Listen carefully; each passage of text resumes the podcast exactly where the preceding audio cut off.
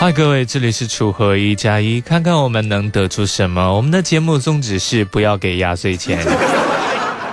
我长大了之后才明白，不要给压岁钱是对成年人的一种保护。小的时候都特别想啊，要压岁钱，要压岁钱。但是实际上你会发现啊，这一代一代比一代的孩子啊要更加幸福。你像最早是吧，压岁钱才五毛是吧？一块十块钱打发了啊是吧？现在你说你有个几百块钱，你好意思给出去吗？啊，没有几百块钱，你根本就不好意思给出去。给个五毛一块的，你还会受到孩子的鄙视啊。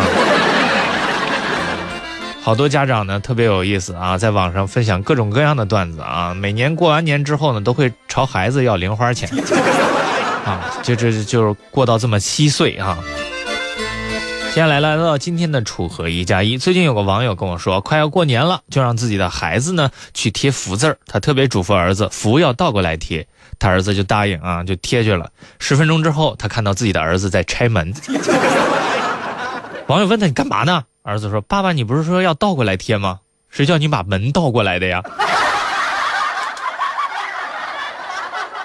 这两天呢，有个哥们儿啊，也因为这个自家门上贴福字而特别郁闷。我们继续往下看哈，最近这段时间呢，很热门的一个事情就是扫福字集福卡。按照支付宝的说法，那就是集全五张福卡就可以在全国范围内平分两亿现金。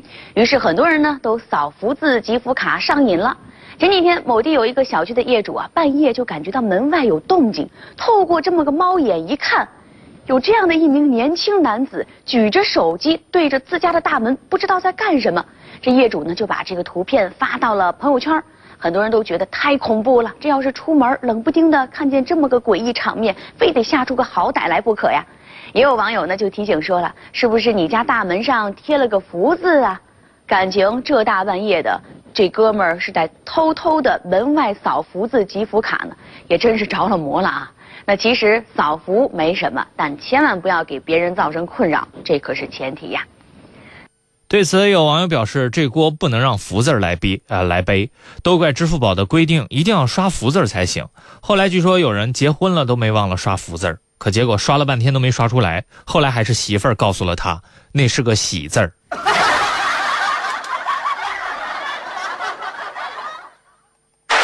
说到结婚呢，最近有一个网友和侄子上街，还真在路上看见结婚的婚车了啊！婚车鱼贯而行，侄儿子啊，这个这个这个儿子的就不知道这是这个这个呃是什么意思啊？就问叔叔啊，那是什么意思啊？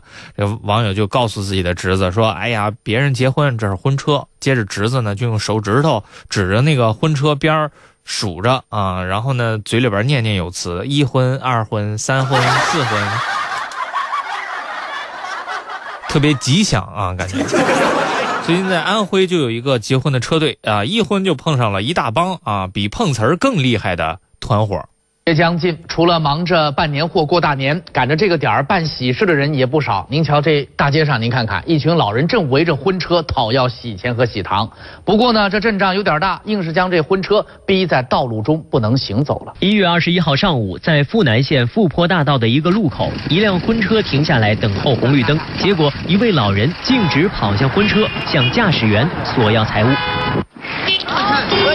我有往交通，再一个你也不安全，为了自己安全，下次不要这样。不一会儿，一群老人突然从路边陆陆续续跑向一辆正在等候红绿灯的婚车，他们堵住婚车，无视交警的劝阻。其中一位老人甚至还坐到了婚车前的地上。很快，婚车后面就排起了长长的车龙。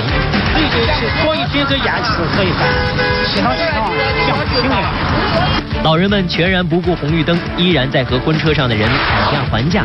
最后，在交警和群众的劝说下，才给婚车让道。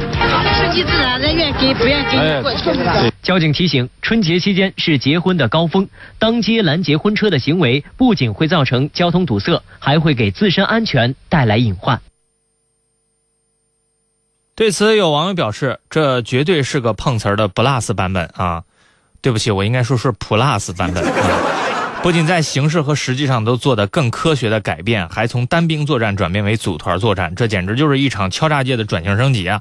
下回要是在马路上遇到这样的人躺着，一定会吓得不小心闭上眼睛开过去的。